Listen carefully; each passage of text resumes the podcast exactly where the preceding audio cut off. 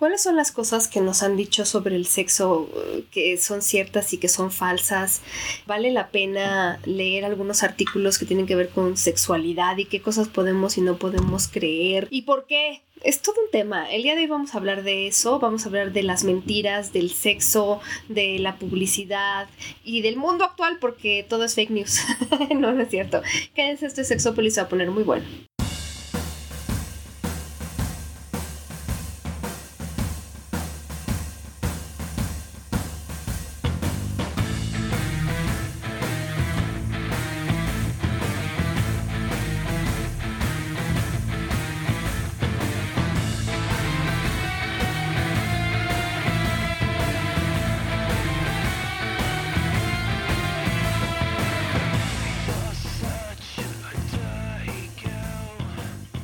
Bienvenidos y bienvenidas a Sexópolis. Eh, el día de hoy, eh, para empezar, bueno, avisos parroquiales. La primera es, Jonathan y yo tenemos una combinación de gripa y alergias, entonces si nos oyen raro y estornudar tiene que ver justamente con eso, con que tenemos una combinación rara de quién sabe qué. Ya no sé qué le pasó los bichos a quién, pero aquí estamos porque los queremos con todo y la fiebre. Hola Jonathan, ¿cómo está tu estornudo? Hola Pau. para empezar. Sexy, se escucha mi voz bocosa. Y la segunda es que es un tema bien difícil de introducir, de esto de los que les queremos hablar. Creo que la idea surgió, más bien no, no creo, pero ya, ya había yo tenido la intención de hablar de este tema, pero alguien en Twitter nos escribió y nos pidió de favor una opinión sobre un video que está en YouTube sobre masturbación. Y esto destapó una serie de cosas que me gustaría compartirles con ustedes y que me parece que son importantes. ¿Cómo saber si lo que yo veo, leo, oigo, etcétera, es real a nivel de sexología, sexualidad? Está interesante lo que les tenemos que decir, porque creo que Jonathan y yo son cosas que comentamos fuera del aire siempre, pero que es importante que ustedes conozcan. Miren, Ahorita sobre sexualidad, creo que yo alguna vez les había platicado cuál era mi tema con esto de la sexología, que siempre se los digo a mis alumnos, hay al parecer un tema muy interesante con esto de, de que todo el mundo se cree sexólogo. Es que, es que esto de la sexología es, es muy chistoso porque mucha gente cree que porque ha tenido muchas relaciones sexuales o porque su área de alguna manera no sé, tiene que ver con la sexualidad, que bueno, todo tiene que ver al final del día. Muchas áreas de la salud con, la sexualidad. Con el derecho moral. De hablar de sexualidad. Es que esto es importante. Yo, es como una queja que tengo. Mm, estoy segura de que yo se las he platicado en algún otro programa. Y yo se los digo a mis alumnos de esta manera. A ver, a mí me gustan mucho los animales. Yo he tenido muchos animales a lo largo de mi vida. Perros, gatos. Ah, de esos. De esos, exacto. De, de otra especie. Y yo no me voy a ir a parar a una convención de veterinarios a hablarles sobre animales, porque una cosa es que yo tenga animales, me gusten y a lo mejor tenga experiencia con una que otra cosa, y diferente es que yo se ve, eso no me hace veterinaria. Pero siento que con la sexología pasa algo así, de repente la gente se siente como de, bueno, yo no desconozco el tema porque no me es ajena a mí las relaciones sexuales, la sexualidad, y, y tengo experiencia, que debo decir mi experiencia, y entonces como yo tengo experiencia teniendo relaciones sexuales, voy a hablar sobre sexualidad. Eso es un tema que a mí me preocupa muchísimo porque de verdad, de verdad, no tienen una dimensión de las cosas que nosotros abordamos, de las cosas que se estudian, de las investigaciones, o sea, hay mucho detrás. Entonces, sí. Perdón, y que, y que, no nada más es la cuestión de eh, paradójica del, del, placer sexual, que, que, muchos nos avientan también hacia allá, que nos las pasamos entre de, droga, sexo y rock and roll, que tenemos una vida sexual súper activa y dinámica y creo que no, va mucho más allá de eso, porque es entender el e, comportamiento sexual y la experiencia de la vida sexual en individuo, en pareja y en sociedad. No, y, esto que dices a mí me también me, me, conecta mucho con los temas que se tratan a veces. Claro. Entonces, no por ser alguien que, tiene experiencia en cuanto a las relaciones sexuales significa que, puedas hablar de sexología desde otro ámbito. Puedes hablar de tu experiencia, pero no desde sexología. Entonces es interesante. Hoy quiero platicarles de eso porque creo que no es tan sencillo como parece. Y, no solo desde, desde el ámbito de que nosotros estudiamos sexología, es, es, más allá. Porque ahorita también el tema de las fake news, ¿no? Que, que de repente, oye, es horrible que no puedas confiar en, en lo que viene en internet, no sabes qué es cierto y qué no es cierto. Pero bueno, ¿cómo puedo saber que algo que estoy leyendo está raro a nivel de sexología?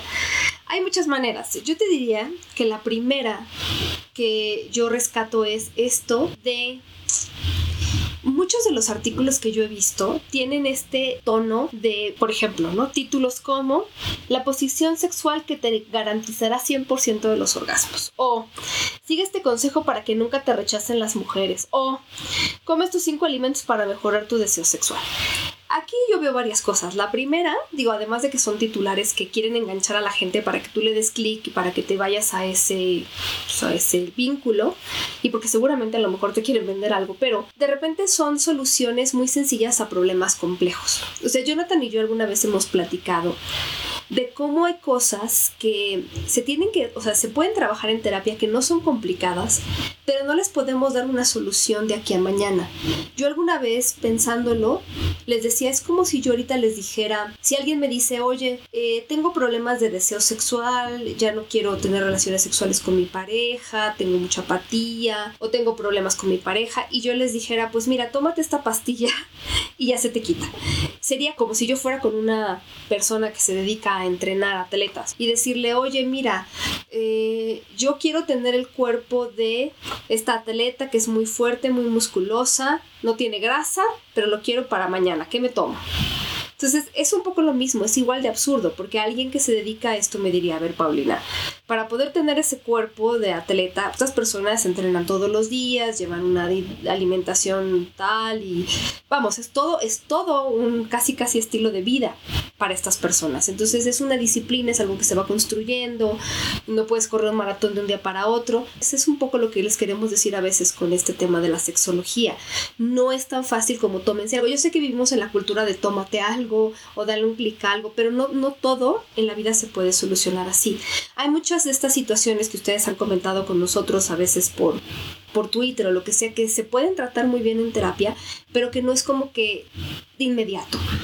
Que, desgraciadamente eso es lo que se busca, ¿no? O sea, sí hay infinidad de medicamentos y fármacos que ahorita que estamos bucodos o con alguna alergia, sí te pueden sanar, te dan, pero ni aún así el medicamento es mágico. O sea, debe de ser tomado en determinadas horas, bajo determinadas circunstancias, y ningún medicamento es de tómatelo hoy y 15 minutos ya estás eh, sano otra vez. Exactamente pasa lo mismo. Y me parece que en esta situación de la, de la sexualidad, volvemos al punto, como hay muchos especialistas, quiero entrecomillar, que por su área o por su formación tocan o, eh, sí, o transversalmente pasan por la sexualidad o la sexología, se, se, sienten con ese derecho moral. Y déjame te digo, Pau, que también hay muchísimos... Eh, sexólogos, sexólogas, que a partir de sus estudios creen que pueden crear o formar teorías de la sexualidad humana. Cuando son eso, son solo teorías. y que se pueden contraponer. Y digo, finalmente. ni siquiera de sus estudios. Yo me diría eh, que a veces mm. son de su observar. De sus observaciones. Pero muy. De lo que yo creo, supongo que puede ser. Y, creo que. Y que digo, puede ser verdad, pero habría que probarla mediante estudios o. Y que también no hay que ser fundamentalistas. Digo, finalmente los seres humanos somos constantes y cambiantes y por algo son teorías. A principios del siglo pasado, cuando Freud, obviamente su teoría era muy buena y era elemental conocer, es más, hasta era de, aristócratas hablar de Freud, ¿no? Actualmente, aunque la teoría sigue vigente, las circunstancias espaciotemporales no son las mismas que en esa, que en esa época. Y obviamente va modificando y obviamente va cambiando. Con esto que voy, que también muchas de las noticias que vamos viendo o de la información que hay en Internet, sí tenemos que encontrar eh, o aprender cuál, cuál información puede ser verídica o es verídica desde, desde los estudios y desde lo que va planteando. O sea, pero títulos como ese que te prometen algo rápido, ¿no? Además, miren, esto de los absolutos es muy importante, ¿no? La posición que garantiza el orgasmo en las mujeres, eh, lo que vuelve locos en la cama a todos los hombres. A ver, desde ahí ya partimos por... Yo no sé qué va a decir el artículo, pero les puedo decir que no todos los hombres son iguales, ni todas las mujeres son iguales, ni todo... O sea, eso de que a todas las mujeres les va a servir esta posición y a todos los hombres les va a servir este truco, y ya estamos hablando de algo que, este, no. O que determinada práctica puede ser dañina para... Sí, cuando generalizas, ¿no? Cuando todo, esto es bueno, esto es malo. Ok, bueno, ese es un primer.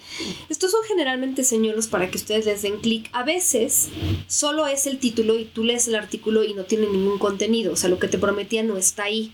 Pero de alguna manera siguen siendo señuelos. Ahora, otra cosa que a mí me parece interesante, y esto aplíquenlo también por si alguna vez van con un terapeuta, este, sexólogo, psicólogo, cuando te dicen que hay algo que es absolutamente bueno o absolutamente malo para alguien. Y por ejemplo, sobre todo cuando se trata de sexualidad, cuando te dicen qué hacer de tú tienes que tener relaciones sexuales tres veces a la semana. Dice quién mm. y por qué, ¿no? ¿Y para qué? ¿Y para qué? O sea, cuando ya empiezan como con esos consejos, no, y es terrible, porque yo he visto situaciones de personas que a lo mejor han ido con alguien que no está muy informado sobre sexualidad, pero les dice como, no, lo que tú estás haciendo está mal, o está bien, o no se debe. Bueno, es que hay muchos contextos. O en sexología siempre aplicamos, y creo que en muchas disciplinas, la de, este, no es que nosotros permitamos todo, siempre y cuando la persona esté consciente de lo que hace, la practique esto con alguien que, si va a ser una práctica conjunta con alguien que también tenga conciencia de lo que está sucediendo, de las consecuencias, que no se, que no haya coerción, que no haya violencia, o sea, ya saben todo eso, ¿no? Como lo amigable, sin violencia, pero eh, a lo que yo me refiero más bien es que yo me acuerdo perfecto de alguna vez que en una revista alguien escribió para decir, y esto ya tiene tiempo, pero, ok, pero bueno, alguien decía, oiga, fíjese que yo he descubierto que a mi esposo y a mí nos gusta mucho, a veces un poco en el sexo, como ser un poquito rudos y que yo lo amarre y que de repente le dé unas nalgadas, entonces, ¿cómo ve? Tal cual la respuesta, y era una revista especializada, le decía, usted está teniendo un problema porque esas no son relaciones sexuales naturales, o sea, ¿no? O estas personas que le dice a la gente bisexual que tienen que escoger entre hombres y mujeres. A eso me refiero. Entonces, cuando te, te, están dando así una directriz tan específica, hay que ver porque generalmente, o sea, luego mucha gente dice, es que yo no voy a terapia porque no quiero que alguien me resuelva los problemas. Es que ese es el tema. Un terapeuta no te va a decir cómo resolver tus problemas, sino es una guía para que tú, es que además, ¿de qué te serviría que alguien te resolviera tus problemas? No es como cuando alguien te hace la tarea, pues sí, pero ya no entendiste de qué va la tarea, ¿verdad? Entonces es un poco ahí, estamos como resumiendo algo que es muy complejo. Pero cuando hay este tipo de, de situaciones, miren, yo a veces entiendo a la gente que escribe artículos así, creo que se los he dicho antes, como me acuerdo que una vez la gente se moría de la risa las últimas Olimpiadas porque una revista sacó un artículo diciendo cuáles eran las posiciones sexuales de las Olimpiadas.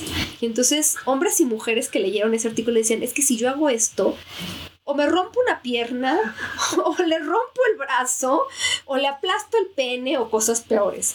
Ya en una necesidad de escribir o saber qué escribo, porque como muchas de las cosas en sexualidad ya están escritas, o sea, lo que quieren es como generar novedad, generar eh, morbo, y entonces ya empiezan a se super viaja.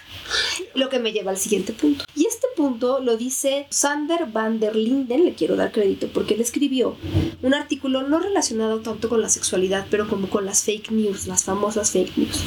Y él hablaba de algo muy interesante. Los artículos, los videos y todas estas cosas que son virales, entre más virales sean en, en general, tienden a ser menos ciertos.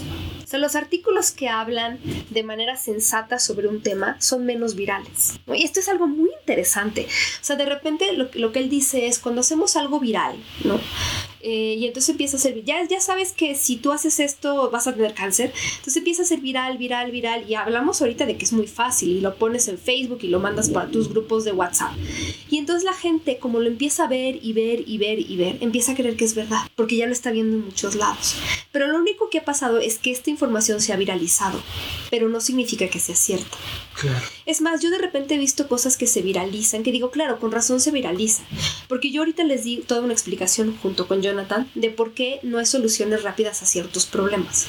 Pero si alguien de repente pone un artículo o un video que dice, esta es la solución final para esto, claro que se va a viralizar, porque no se ha escrito sobre eso.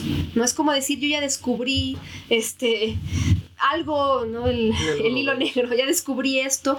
Y entonces obviamente se va a viralizar porque es algo nuevo, que aparentemente tiene información nueva que nos va a servir, pero en realidad no siempre. Y no sé si, si también lo menciona el autor, pero algo de lo que yo me he dado cuenta es de que estas noticias viralizadas algo que hacen es jugar con tus emociones. Por supuesto. O jugar con las emociones. Porque obviamente o te genera miedo, o te genera mucho asombro, o te genera muchísima curiosidad. O, sea, yo quiero saber, come este alimento para mejorar cuál alimento, ¿no? Y, y, genera esta, esta parte de la ansiedad en la, en la información desde el, el, el, título como muy... Eh, que, da punch, un punch, claro. Que da un punch. Eh, desde ese título es de, ok, está esta información, ven y léelo. Y se toma como real. No sabes la cantidad de, tías de las que mandan piolines en la por WhatsApp que mandan N cantidad de. Es que lo vi en Face. Y porque lo ven en Face, dicen ya es real, ¿no? Y entonces dejamos de ver eh, eh, noticias en la televisión porque están muy controladas y ya lo vemos como que, como sale en Face, entonces, y como mucha gente lo comparte, entonces es real, ¿no? Y dejamos de, de, de, ver que lo que me está generando es o ansiedad o miedo, ¿no? O ambas, o juntas, o lo que sea, junto a la sorpresa y la conciencia. Claro. Entonces lo que, hay que, lo que hay que empezar a revisar es, a ver, esta noticia, ¿qué me está generando? Si es una sensación como de, ah, de no, no me agrada, de me espanta mucho, de revisa otras fuentes, busca, digo, también te, para eso tenemos internet, revisa otras fuentes de en qué fecha, digo, hace poco estaban hablando de una radiación que no durmieras junto al celular. Esa, esa noticia salió en el 2012. Ah, ya. Y sigue, sigue circulando como real de hoy en la noche. Y como no hay, no, no hay fechas, no, porque esa es otra, no ponen datos precisos o contundentes, solo dejan todo como muy en, en, la imaginación. Ahora métele el tema de sexualidad. No, y que además no sabemos muchas cosas, igual que tecnología. Claro. Muchas cosas son nuevas, entonces nos vamos enfrentando y como no sabemos, porque no es un terreno realmente muy caminado, pues cualquier cosa nueva decimos, China, a lo mejor es verdad. Ahora, pasamos al punto más importante, porque ya medio lo tocaste. ¿De dónde viene la información? Yo quiero que escuchen de entrada este video, que es muy interesante. Además es muy buen ejemplo porque está muy bien producido. Se ve que alguien quiso meterle lana, pero escuchen el principio. Muy probablemente no conoces los grandes beneficios de dejar de masturbarte. Y es que posiblemente este no sea un tema de conversación muy común en la sociedad, y la mayoría de personas son indiferentes al tema. Sin embargo, es importante saber cuáles son estos beneficios, ya que te llevará a un nuevo nivel dejar de hacerlo, por un buen tiempo. Esto suele ser para muchas personas un grave problema, ya que como lo hacen muy frecuentemente es casi imposible dejarlo, porque se han vuelto adictos a eso. Primero tienes que recordar lo que dice el gran life coach Tony Robbins. Los humanos buscamos placer y nos alejamos del dolor, y las personas al tener una vida ajetreada suelen ir en busca de todo lo que les proporcione una gratificación instantánea. Esa es una de las grandes razones por la que alguien suele masturbarse de una manera muy seguida, pero el problema radica en que esto se vuelve una adicción o una forma muy común de olvidar tu entorno por unos instantes, y lo peor de todo es que tiene algunas repercusiones fisiológicas. Es por eso que te mostraré las grandes ventajas de dejar de masturbarte. Primero, incrementa tu energía y testosterona. El eyacular hace que tu testosterona descienda severamente, dejándote sin mucha energía y sin la capacidad de seguir cumpliendo tus labores con mucha vitalidad. En cambio, si dejas de hacerlo, tendrás mucha más energía, tu masa muscular aumentará, bajarás más de peso, tendrás un corazón y un cerebro más sano, y lo mejor de todo, tendrás más vigor y pasión al tener sexo. De hecho, hubo un estudio en el 2003 en donde hicieron a 28 hombres abstenerse de eyacular por una semana, y los resultados arrojaron que en el séptimo día los niveles de testosterona aumentaron en un 145.7%. Hasta ahí tengo muchas cosas que decir. Y que es un poco lo que nosotros comentábamos en Twitter. A ver, cuando yo voy a dar datos tan contundentes, por ejemplo, esto de que la masturbación tiene serios secuelas para tu vida sexual, repercusiones, ¿quién lo dijo? quién lo encontró, en qué estudio, quién lo publicó, porque además nosotros ya hemos hablado sobre el tema de masturbación. Eh, no les puedo poner link aquí, obviamente, porque es un podcast, pero sí búsquenlo. Hablábamos de, auto, de autorotismo, de masturbación y hablábamos de algunos estudios que han encontrado cosas diferentes, pero bueno. ¿Quién lo dijo? ¿Por qué? ¿Dónde está la cita? Porque de repente con esta contundencia y te lo pongo muy bonito y tengo un narrador y tengo dibujitos y pareciera como que te lo estoy diciendo. Entonces, después entran, además de que, bueno, hay argumentos ahí filosóficos sobre el hedonismo que están nada más usados como muy sacados de contexto, este, los griegos estarían muertos, los antiguos griegos estarían muriéndose de nuevo si estuvieran vivos. Y otro punto que es importante también es por ejemplo, esto que dijo, yo se los voy a decir desde cómo soy investigadora, esto que dijo, dejar de masturbarte te ayuda a bajar de peso, a incrementar tu masa muscular, tiene beneficios para el corazón, tiene beneficios para el cerebro y creo que dijeron también que sube testosterona. Ok, esos son cada uno, si eso fuera cierto, tendría que ser algo corroborado por diferentes estudios varios, cada cosa. A ver, lo que les quiero decir es lo siguiente. Un investigador o investigadora no va a meter tantas variables en un estudio. No. Ni es posible porque sería abarcar demasiado, se sale de control el estudio, el diseño sería complejísimo, no se puede. Y además un estudio no probaría nada. O sea, para que tú dijeras, la masturbación, dejar la masturbación te hace bajar de peso, es porque ya hubo por lo menos tres estudios que lo encontraron, pero solo correlacionaron masturbación con bajar de peso. Así Ese es uno que la masturbación, dejarla, te sube la masa muscular, tendría que haber otro estudio, es decir, mezclados no, van. Y ahí le faltaron unas siete citas, por ejemplo, por, por lo menos, por lo menos. Ahora, cuando mencionan citas como de un estudio del 2003, en donde no se dice quién lo hizo, cómo lo hizo, dónde está, además de que, bueno, Jonathan y yo mientras lo escuchábamos decíamos, es, tiene mucha lógica, tú dejas de tener relaciones sexuales. También, sí, o sea, esto que dicen ahí de hombres que dejan la masturbación una semana y que incrementan los niveles y que se sienten magos eso también te pasaría si dejaras de tener relaciones sexuales, incluso con tu esposa, hombre casado, tradicional, ¿no? Desde como lo ven ellos. También te pasaría. O sea, no es que sea exclusivo de la masturbación, también sería un tema de relaciones sexuales en general. Si tú dejas de tener relaciones sexuales, háganlo ustedes, por favor. O sea, les invito una semana. Si son personas que a lo mejor tienen muchas relaciones sexuales o se masturban diario, seguramente para el día número 7 ya van a estar como que, tan como toros, perdón, pero, ¿no? Eso es, un eso es muy interesante. Ahora, otra cosa que tengo muchas preguntas al respecto, ya desde el investigación. Estos hombres que participaron en el estudio se masturbaban cada cuándo. Porque si eran hombres que se masturbaban tres veces al día, pues este, una semana después, pues íbamos a ver diferencias, ¿no? Porque al final es una, es como decir, pues yo tomo café todos los días, lo dejo de tomar dos semanas, seguramente algo va a cambiar ahí en mi organismo. Entonces, no es necesariamente que la masturbación sea mala. A lo mejor las personas que hicieron este estudio no lo hicieron para concluir que la masturbación es mala, sino simplemente para observar cambios en el cuerpo haciendo algo que es un hábito y dejándolo de hacer, no sé si me explico. O sea, este brinco de que esa conclusión me lleva a decir que la masturbación es mala, permítame, es, es un brinco muy, muy grande.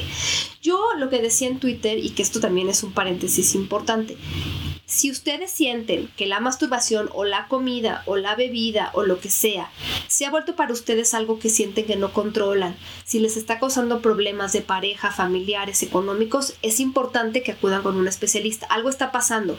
Probablemente eso, como la comida, la bebida, la masturbación, sea un síntoma de algo que está detrás. Tal vez puede ser una depresión. Pero sí les quiero decir que en, individual, las cosas así, yo cuando oigo de repente esto de eh, los últimos estudios sobre el tema, siempre me pregunto de qué estudios hablan, porque es muy difícil que haya muchos estudios sobre un mismo tema. em, como lo plantean en algunos, en algunos artículos, como miles de estudios. A ver, es muy difícil que un mismo estudio con un mismo diseño se repita varias veces. Como que la gente que hace investigación sí busca corroborar otros estudios, pero también busca hacerlos un tanto cuanto diferentes para aportar algo distinto, por lo que ustedes quieran. Sí, claro. Entonces, como que se haya hecho 100 veces este estudio y que el 100 veces se haya encontrado lo mismo, es muy difícil encontrar. Y volvemos al punto que mencionaba al inicio, Pau. O sea, hay que ubicarnos espacio-temporal, porque no es lo mismo, incluso hasta la alimentación que tenemos con todos los transgénicos y demás, modifica el sistema hormonal. Y hay que determinar a partir de cuáles estudios y quién, como bien lo dices, quién lo está mencionando. Y aquí hay un punto que, yo, que era lo que yo le sumaba a la respuesta en Twitter. ¿Y a mí qué? ¿Qué me pasa con esto que estoy leyendo? ¿Qué me pasa con esto que estoy escuchando? ¿Qué siento? Y entonces ese tema sí lo tengo que atender. Porque allí ningún estudio, por muy que me hable del 100% de la población, ningún estudio me va a- a aclarar y por qué me pasa esto a mí o por qué estoy experimentando todo esto. Sí, y miren, un estudio, generalmente cuando hay unas conclusi- con- conclusiones así, yo que ese es mi trabajo, leer investigaciones, siempre las conclusiones son muy cautelosas. Claro. O sea, los investigadores siempre y las investigadoras siempre se encargan de decir, a ver, esto se encontró aquí, pero hace falta seguir investigando para ver si esto se repite en otras muestras, en otros lugares, en otras condiciones. O sea, ninguno va a decir, ya encontré, esta es la panacea. No, No. es así. Y estos estudios, cuando son serios, están publicados generalmente en revistas científicas indexadas. Esto significa que son revistas que están dedicadas solamente a la publicación de artículos de investigación y detrás de esa revista hay un comité científico, es decir, un comité que se encarga de evaluar la metodología y la veracidad de estos estudios. Claro. Desde el marco de referencia que tienen, los autores que se han consultado, las conclusiones, todo esto, ¿no? Entonces, cuando por fin una revista saca un artículo, es porque ya se revisó la metodología, se revisó, bueno, en general, ¿no? Este, todo lo que viene detrás, y son gente que es experta en estos temas. Y que además cada investigación no es pastilla que, ah, quiero investigar, lo publico y ya. Lleva todo un protocolo, Sí, un supuesto. proceso y un tiempo. Cada investigación es diferente. Y, por ejemplo, en el caso de los, de los siete días, que era lo que decía este, este señor, a mí lo que me encantaría es ver longitudinal, ¿no? Bajo qué circunstancias, en qué, ver si, si otros factores no están alterando Sí, si el sistema. Y, el- pero el qué tipo sistema yo voy a buscar ese artículo yo ya me dio curiosidad y lo voy a buscar porque además son artículos que tienen que estar disponibles para toda la población a veces no el artículo completo pero sí la referencia y el abstract que Claro. se resume no Claro. ahora les voy a decir otra cosa A ver. y esta es todavía una bomba más grande para, para muchas personas a veces pasa que yo me acuerdo, y les voy a dar, creo que es el mejor ejemplo, hace unos años, cuando el matrimonio en la Ciudad de México se hizo como abierto también para personas del mismo sexo, o sea, dos hombres, dos mujeres se podían casar, empezó una, como una guerra de decir si estaba bien, si estaba mal, y muchas cosas, ¿no? Y también se hablaba, por ejemplo, de esta parte de la adopción. Entonces yo me acuerdo que constantemente en diferentes fuentes se citaba un artículo que decía que ese artículo había concluido que los niños y las niñas es un artículo longitudinal, que vivían con padres, dos papás o dos mamás, pues tenían repercusiones serias en su autoestima, no me acuerdo bien qué decía. Entonces yo dije, bueno, yo que me dedico a esto y que he visto muchas investigaciones sobre el tema, desconocía de esta investigación. Entonces, ¿qué crees que fue lo que hice? Pues que la googleé. No, ya sé que sean en, en, hay páginas específicas que tienen todos los artículos científicos a disposición, o por lo menos los resúmenes, o en el mismo Google, y leí el artículo. Bueno, el artículo concluía exactamente lo opuesto a lo que se había publicado en estos No. boletines de prensa que replicaron periódicos importantísimos de México. El artículo concluía, y además me parece que es uno de los estudios más interesantes y más relevantes en el ámbito, que los niños y las niñas, justamente, ¿no? Si decían que... eh, Que repercutía. es al contrario, ¿no? Más bien, ni de- no tampoco decían que beneficiaba, solo decían no hay diferencia en comparación, ¿no? Bueno, yo todavía, como para no hacerle más, o sea, solo para asegurarme, le escribí a los autores y autoras de este estudio. Y les dije, oigan, solo quiero checar que sus conclusiones concuerdan con lo que yo entendí que, que concuerdan. y les expliqué que en México se estaba usando su estudio en el sentido opuesto a lo que ellos habían encontrado. Casi se infartan, pero me contestaron. Okay. Y me dijeron que, o sea, que por supuesto que lo que yo había entendido era lo que ellos habían concluido. Entonces, ni siquiera, a veces solo repetimos las cosas, los estudios y no nos vamos a las fuentes. Yo, cuando les hablo de un estudio, y sé que a veces aburro cuando les doy toda la referencia o les doy el autor, pero por varias razones. La primera, porque me gusta dar crédito a quien crédito lo merece. Y segundo, porque es importante también la fuente. Y si alguna vez tienen duda de alguna fuente, me pueden escribir. Pero a mí no me adoran la píldora. O sea, si, si un artículo, por ejemplo, que aparece en un periódico, a lo mejor de divulgación popular o en alguno de estos sitios, menciona un estudio, a mí me gusta irme al estudio original para saber de qué caramba se trataba.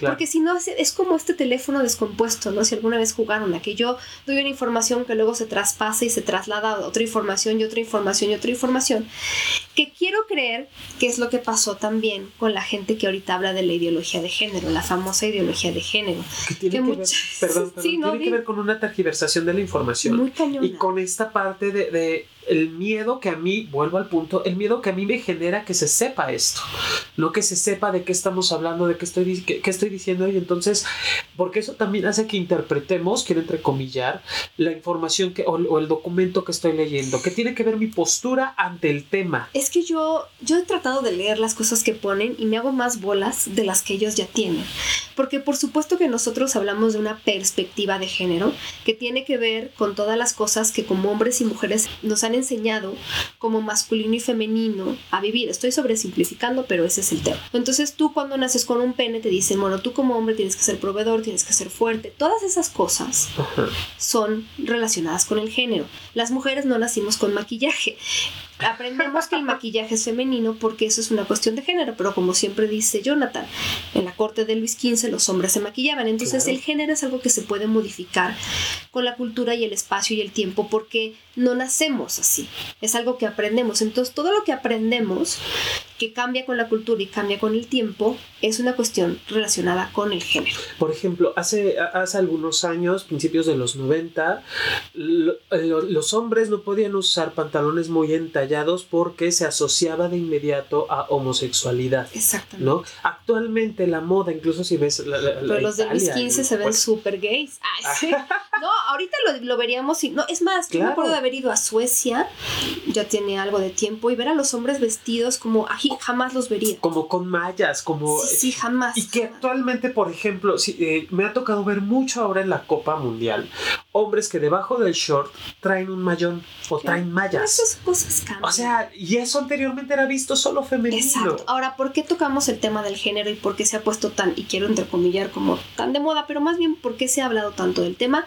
Se ha hablado porque lo que queremos decir es que el que tú nazcas hombre o tú nazcas mujer no hace que haya una diferencia diferencia en en términos de igualdad, o sea, no te hace menos o te hace más. Y un hombre no solo tiene que ser fuerte y proveedor, también puede ser alguien tierno, sensible y que cuide a los hijos, igual que una mujer puede ser proveedora, ¿no?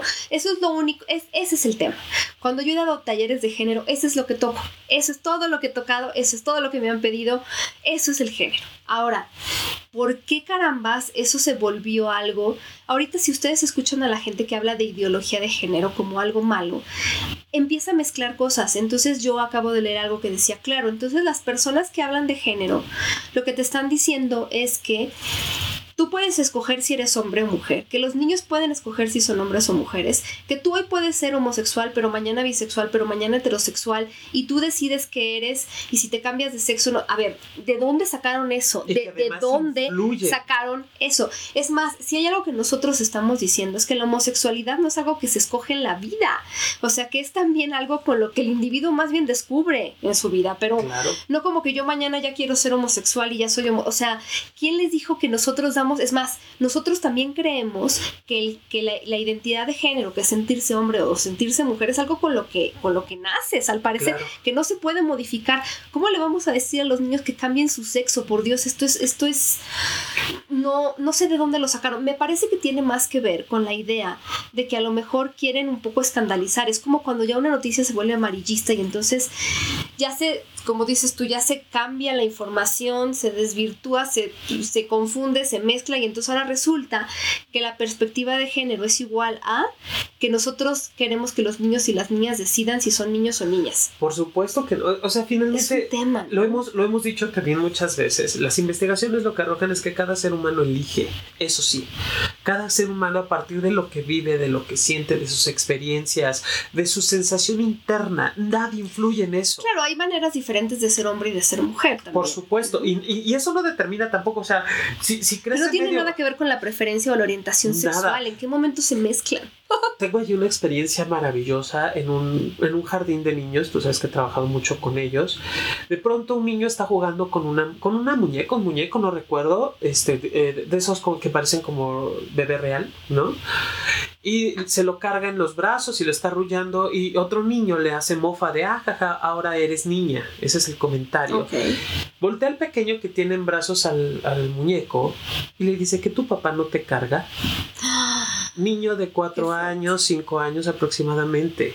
O sea, ¿qué le estamos enseñando a nuestros hijos? ¿Desde qué postura como papá, como mamá, nos, pla- nos planteamos que tiene que ser educado un hijo? ¿Desde el amor, Ahora, desde el estereotipo, sí. desde dónde? Yo también, digo, entiendo que hay gente que sí está muy casada con los roles y los estereotipos de género. Sí. Yo no soy quien para criticar.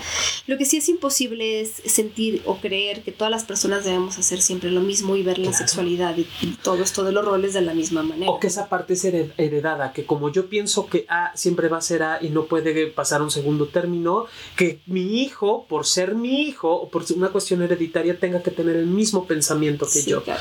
Y que no, no es necesario. O sea, también educamos, y eso también lo enseñamos como papás, aprender a, a- a vivir en la diversidad. ¿Desde qué manera? Desde que no es igual la familia de tu mamá a la familia de tu papá. Exacto. Desde allí hay una diferencia y entonces aprendemos a vivir en esa diversidad. No nos estamos metiendo en cuestiones de sexualidad. Si eso lo enseño en casa, obviamente mi hijo o mi hija va a llegar el punto en donde él aprenda, porque además somos seres 100% sociales también. Sí. Y, y eso también lo vamos aprendiendo no solo de casa cuando entramos a la escuela, sino a partir de mis otros compañeros, porque ya tengo iguales en, en generación, porque ya somos un grupo de 20 o 30 o 40, depende de la escuela, en donde tenemos diferentes formas de pensar y vivir y entender que la sexualidad o el género lo vivimos diferente, aún no poniéndole el término. sí. No es igual mi compañero eh, eh, de, de- de preescolar 1 que mi compañero de preescolar 2, porque no lo educan Sí. e- exactamente igual los mismos padres. Y de allí también se van generando las afinidades y con quién ya prefiero no llevarme, que bueno, terminamos en la, en la universidad, por así decirlo, eligiendo siendo más, eh, más selectivos con las personas con las que podemos rodearnos o con, y con quienes no. Yo les invito a que eh, más bien no se dejen hacer bolas. Ahora, si quieren realmente a alguien que hace como una disección de todo lo que tiene que ver con el género, no se va a confundir con lo de orientación o preferencias sexuales, es otra cosa. Lean eh, un artículo que aparece en The New York Times que se llama La verdadera ideología de género por Estefanía Belabarba. Estefanía Belabarba escribe y entonces es largo lo que habla sobre cuestiones, esas sí cuestiones de género, es decir, lo que nosotros hablábamos, ¿no? Del aprendizaje de ser hombre o de ser mujer, eso es muy interesante, pero ya está muy mezclado. Eso también es un tema muy interesante. ¿Quién escribe sobre qué? Porque de repente hay gente que no tiene, ni- es más, me acuerdo de una vez alguien que me decía, oye, estaba yo ojeando esta revista sobre sexualidad, pero no dice quién escribió este artículo. En ninguna parte dice qué autoridad tiene. Y fíjate, yo no me había dado cuenta, ¿no? Claro, lo escribió quién? Es alguien que trabaja en... escribe igual de moda que igual de sexo, pero no sabe nada, o sea, no estudió nada al específico, qué credenciales tiene. Hay gente que dice que estudió sexología, pero mm, a lo mejor, pues no sé dónde, porque luego a veces, mira, yo me acuerdo de haber conocido a un hombre que se decía sexólogo y también ginecólogo. Entonces, a mí lo que me, yo escuché su discurso y me parecía como que nunca había abierto un libro de sexología, pero alguien ya después me dijo, mira, dice que estudió sexología, pero en el extranjero y no sabemos bien dónde la estudió, ¿no? Porque como que, o sea, aquí en. México el control hay sobre si tú buscas a alguien, eh, te da una idea de dónde estudió y ¿no? Claro. su cédula, lo que sea pero no sabemos. Me dije, y me dijeron todavía peor. También lo de ginecología se supone que lo estudió en el extranjero y tampoco estamos seguros de que sea ginecólogo. Entonces yo decía, madre mía, o sea, eso es un tema también muy álgido, muy sensible, porque cómo puedes confiar también, ¿no? Porque no sabes si estudió o no estudió, pero bueno, aquí nos han hablado en el Instituto Mexicano de Sexología muchas veces para preguntarnos, oye, esta persona dice que estudió con ustedes y que ostenta un título y nosotros con toda la pena le tenemos que decir no, porque no es, no estudio aquí. Entonces, esas cosas hay que Em, incluso yo les puedo decir que si alguien estudió en el extranjero, tendría que, tendría que revalidar los estudios en México o en el país que le corresponda. Y eso no es tan fácil. Si ustedes se acuerdan de Caro Gunza, del blog eh, Sentido Sexual, ella es médica y ella nunca ejerció aquí como médico porque revalidar los estudios es complicado. Ella estudió aquí sexología porque aquí es donde había maestrías, aquí en México, y en Colombia ahorita está buscando revalidar esos estudios para que el gobierno colombiano le reconozca. No es fácil, no es barato. Entonces, si alguien pasó por ese proceso, queda registro de que alguien hizo ese proceso para poder revalidar estos estudios. Esto es muy importante. Y por último, me voy a meter en un terreno bien pantanoso, chicos y chicas, una vez les digo, pero lo quiero decir por ustedes por mí y por todas las personas que nos están viendo. Hace tiempo, en Estados Unidos. Y esto fue sonado más como por las Kardashian, que las Kardashian de repente usaban sus cuentas de Instagram para anunciar cosas. ¿Cómo las anunciaban? De manera muy sutil. A lo mejor era una foto de ellas viendo televisión, pero junto había un producto. Y ese producto era visto por millones de personas. Y ese producto era alguien que había pagado por salir en esa foto de Instagram. En Estados Unidos se le empezó a pedir a las personas, por lo menos en Instagram, que dijeran este anuncio es pagado o patrocinado por y la marca. Yo creo, siento, pienso, que el gobierno lo hizo como una manera de decir no engañemos a las personas. ¿no? Esto que aparece ahí no es casualidad, es un producto y un anuncio pagado. Esto lo quiero decir porque también pasa en la sexología, también pasa. Ahora, numerosos colegas míos han anunciado cosas que no están mal anunciar. Hay cosas, es más, los anuncios no son malos, nos ayudan a conocer productos nuevos, nos ayudan a ver qué alternativas tenemos para muchas cosas. Yo no estoy en contra de los anuncios y de que alguien le paguen por anunciar algo, está bien. Pero hay una muy delgada línea entre quien lo hace con toda la ética del mundo y quien, y quien no. Y miren, yo les voy a poner un ejemplo, no voy a decir nombres, pero una persona que tiene una red social con muchas personas que le siguen. No es, no es mexicano mexicana, así que ni lo busquen. Alguna vez me llegó la alerta, alguien me dijo, oye, esta persona está hablando de anticonceptivos y está diciendo que los anticonceptivos son tóxicos y malos para el cuerpo, que, que tienen muchos efectos y bueno. Yo de entrada, cuando me preguntaron, dije, eso es, a ver, los efectos secundarios, algunas personas son más intensos que para otras, algunas personas definitivamente no deben de tomar ciertos anticonceptivos, a otras les va de maravillas, y se los digo porque además acabo de terminar una investigación al respecto, así, de ahorita, es como pan salido del horno. No a todo el mundo les va mal, a algunos les engorda, a otros no les engorda, ya hablaremos del tema, con, ya lo hemos tocado, pero si quieren lo volvemos a hablar, si tienen dudas sobre anticoncepción. Pero lo que esta persona había puesto era todos los anticonceptivos son malos para todas las personas, ¿ok? Entonces yo desde que vi esto dije, bueno, esto no es correcto, tampoco era una persona que tuviera estudios de sexualidad, pero no importa. Yo lo dejé pasar y dije, bueno, pues cualquiera puede decir cualquier cosa sobre cualquier cosa como ya lo hemos visto. Como un mes o dos después, esta misma persona hace una publicación diciendo, encontré el mejor remedio para no tener que estar tomando estos anticonceptivos tóxicos. Es un aparato que te dice cuándo ovulas y cuándo no. Estos aparatos yo sé que existen porque además existen más para parejas que quieren embarazarse y entonces saber cuándo están ovulando porque es el mejor momento para embarazarse. Y entonces dije, bueno, ya soy el peine. Claro, quería Ese artículo anterior, proba a lo mejor me equivoco y estoy diciendo una mentira, pero ¿no te parece sospechoso que ese artículo haya salido un poco después de la famosa, que además esta persona vendía? Ok. O sea, no solo era, esta persona vendía este aparato por internet. Entonces yo decía, bueno, parece muy sospechoso, como que de repente se dedicó un buen rato a hablar, porque no fue una sola publicación, a hablar mal de los anticonceptivos y de repente sale, resurge este aparato que esta persona está vendiendo por internet. O sea, lo que les quiero decir es, no todo el mundo tiene la ética suficiente como para poder decir, a ver, yo, esto es un anuncio pagado o esto es algo que, o a lo mejor decir, a ver, yo estoy anunciando esto, como muchos colegas míos han hecho, pero yo creo en esto o esto sí es cierto o esto tiene cierta base científica. No todo el mundo se va a ir por ese lado. Entonces también hay que entender. De hecho, ahorita acaba de haber un escándalo monumental con una persona que escribía artículos para revistas muy importantes sobre tecnología donde mencionaba, por ejemplo, decían, bueno, y lo mejor que hay sobre esto es esta persona o esta compañía o esta aplicación. ¿Y qué crees? Resulta que ese tipo, o sea, la revista siempre le decía, a ver, pero estas recomendaciones que tú, estás, tú estás haciendo no están siendo pagadas. No, no, no, no hay, no hay conflicto de interés. Se acaban de descubrir que esta persona, autora de muchísimos, de cientos de artículos, había estado siendo pagada durante años por decir que las aplicaciones mejores eran estas. Y esto se le fue a los mejores. Estoy hablando de revistas importantísimas. Obviamente lo corrieron, pero se les fue, se les escapó de las manos que esta persona había estado cobrando por de repente mencionar ciertas cosas en ciertos artículos. Entonces, esto es muy complicado. Sé que vivimos en una época en la que esto es bien difícil de saber, pero a muchas personas les pagan por decir ciertas cosas. Así es. De verdad. O sea, yo, yo sí quiero que lo sepan. No, no está mal. Eh, miren, a mí, yo, ustedes saben que yo de repente he dado conferencias para Canestén. A mí me, a mí me contrata Canestén B. Me contratan para dar conferencias como para solucionar las dudas de chicas. Pero no me han pedido que yo ponga tweets ni nada de eso. Pero digo, creo que les he puesto de repente imágenes de mis conferencias. Esas no me las han pagado, pero sí me han pagado por las conferencias. O sea, eso sí lo tengo que decir.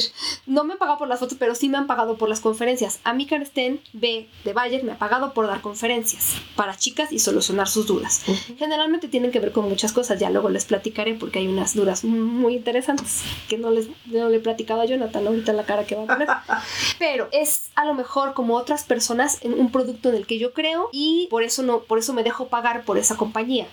Porque aunque yo no tengo que hablar del producto, yo no me dejaría pagar por una compañía que me parece engañosa. Y muchos de mis colegas hacen eso, les invitan a lugares, este, lo que, a eventos, y ellos a lo mejor, no siempre, pero reciben una paga. Por eso no está mal. O sea, no es que si anunciamos algo es que está mal. Solo quiero que sepan que si hay mucho dinero detrás de muchas publicaciones en redes sociales, uno, y dos, que no siempre las intenciones ni de la compañía ni del, ni del que está promocionando son éticas. No sé si queda claro, si, si de verdad no quiero como pisar talones de nadie, pero sí tienen que saberlo. Yo creo que puede ser utilizado siempre y cuando no hables mal de otras cosas. O sea, porque finalmente yo me pongo a pensar si cuando hemos hablado o has hablado de Calestena en tus redes sociales, se ha mencionado y eso y yo sé que es un producto que tú has utilizado y que antes sí. sí. o sea y tampoco vas a hablar mal de ese tipo de productos de otra de otra marca. no no no y... y, eso se llama ética no porque si además se, se, contrapone contra lo que yo creo contra mis principios no sé me viene a la mente otras personas que he conocido que pueden que venden los las famosas operaciones en el pene por ejemplo para agrandarlo que yo digo de dónde sacas esa información quién te la dice, porque además la gente busca y si quiere tener un pene mucho más largo, más grande, etcétera, etcétera. Y sí hay quienes realizan ese tipo de operaciones, pero no dicen los costos, no dicen lo que hay detrás. Y, y, sí pueden como desde lo que saben o desde lo que dicen, se creen con este valor moral de poder denigrar la, la, autoridad de otro tipo de alternativas. Me explico, porque lo único que tienes que consumir es lo que yo vendo. Sí, y creo que no es así. el tema. No va por ahí. Me parece que, que y, y, eso es lo que hace eh, diferente la buena competencia, por cierto. No, y de verdad, miren, o sea, yo en esto, y me ha tocado también que otras compañías me han pagado por... A mí me gusta mucho trabajar con gente joven, y si yo puedo ayudarles con las dudas, me gusta. Yo no creo que esté mal que alguien, eh, a lo mejor condones, o no sé qué, yo conozco muchos colegas míos promocionan condones y aprovechan como para dar tips de salud sexual. A mí no me parece mal, solo quiero que sepan que no siempre es como, a veces hay dinero detrás, y Y, y eso está bien, pero también a veces muchas de las cosas que suceden habría como que ver la intención. No sé si yo estoy siendo clara, pero sí quisiera poner esto sobre la mesa. Es un poco como desnudarnos también a nosotros, porque hasta ahorita el programa no tiene patrocinadores, por ejemplo, pero podrían, ¿no? Nosotros les vamos a decir si tienen alguna vez algún patrocinador y quiénes son. Porque además lo hablamos, digo, lo hemos hablado abiertamente, tú lo has dicho en lo de Canestén en otros programas y lo hemos mencionado. O sea, finalmente, eh, ¿por qué tendríamos que callarnos que nos están, estamos trabajando? ese es el tema que yo creo que surgió con Instagram en Estados Unidos. Simplemente no es parar la publicidad, ni decir no anuncies. Es decir, vamos a decirle al público, porque cuando tú veías la televisión antes, no sé si alguien habrá que todavía le tocó la televisión tradicional, es broma, pero sí you tú veías una serie y de repente cortaban la serie y había anuncios. Tú sabías que esos eran anuncios pagados. Claro. Pero ahorita los anuncios se distorsionan mucho, se diluyen mucho. Entonces. Ya no sabes qué es em, publicidad, que no, desde dónde, para qué. O sea, creo que esa parte sí nos toca ser más objetivos y ver qué, qué estudios, y, y, sobre todo si están como muy en contra de algo, están como cuchillo de palo de esto no, esto no, esto no. Bueno, ¿por qué no? ¿Por qué no? Investigar cuáles son las razones que tiene esa persona o esa empresa para decir el otro no. Y desde allí entonces me toca a mí juzgar y determinar si lo deseo o lo quiero. Pero ya desde el momento en el que hay tanta negativa o tanto eh, eh, eh, cuchillito de palo, dicen en mi pueblo, desde allí ya es como, a ver, no va por allí. Y afortunadamente creo que conocemos más sexólogos y sexólogas que nunca dirían, por ejemplo, todos los anticonceptivos son malos, que sabemos que eso es una afirmación incorrecta y que no harían eso todo, y menos para vender algo. Si ustedes van a una fuente confiable, por lo menos con de alguien, sepan quién lo escribe, qué credenciales tiene. Son generalmente son personas que han escrito más de un artículo al respecto, que tienen cierto expertise, que si van a citar algo o ponen el link o ponen la fuente. Me topado con muchos artículos que al final ponen bibliografía y cuestionen todo. Hasta aquí muchas veces les hemos dicho, cuestionen lo que nosotros les decimos. Cuestionen todo. Váyanse a las fuentes originales y de verdad la sexualidad es mucho más compleja compleja de lo que algunos de estos medios ponen como soluciones rápidas a problemas que o a situaciones o y como decía Jonathan a veces apelan a nuestra inseguridad y a nuestra ignorancia y se vale decir a ver espérame hago una pausa y averiguo qué es, ¿no? Porque si no nos vamos a llenar de información errónea y lo peor es que además de ansiedad, porque muchas de estas cosas causan ansiedad. Sí, y que si ya genera ansiedad, mejor ve a ver qué te está pasando con eso. Sí, señores. Eso es todo por el día de hoy. Es un programa más serio, pero espero que les haya servido. Creo que es algo de lo que queríamos hablar desde hace tiempo. Es esto de, del video de la masturbación, digo, y, agradecemos. Muchas cosas nos mandan, como de será cierto no será cierto. Bueno, pues más o menos por eso quisimos hacer este programa. Les agradecemos mucho, mucho, mucho su apoyo y pues como siempre que nos sigan en redes sociales, arroba arroba sexpaumillán y en Instagram, que me pueden seguir para que tengan más amigos, es sexpaulinamillán. Y eso es todo, mi querido Jonathan. Nos despedimos con un beso tronado, fuerte, grande. Y a Gus. Ay, Gustavito, un besito. Te mando un beso de colores. Bye, bye.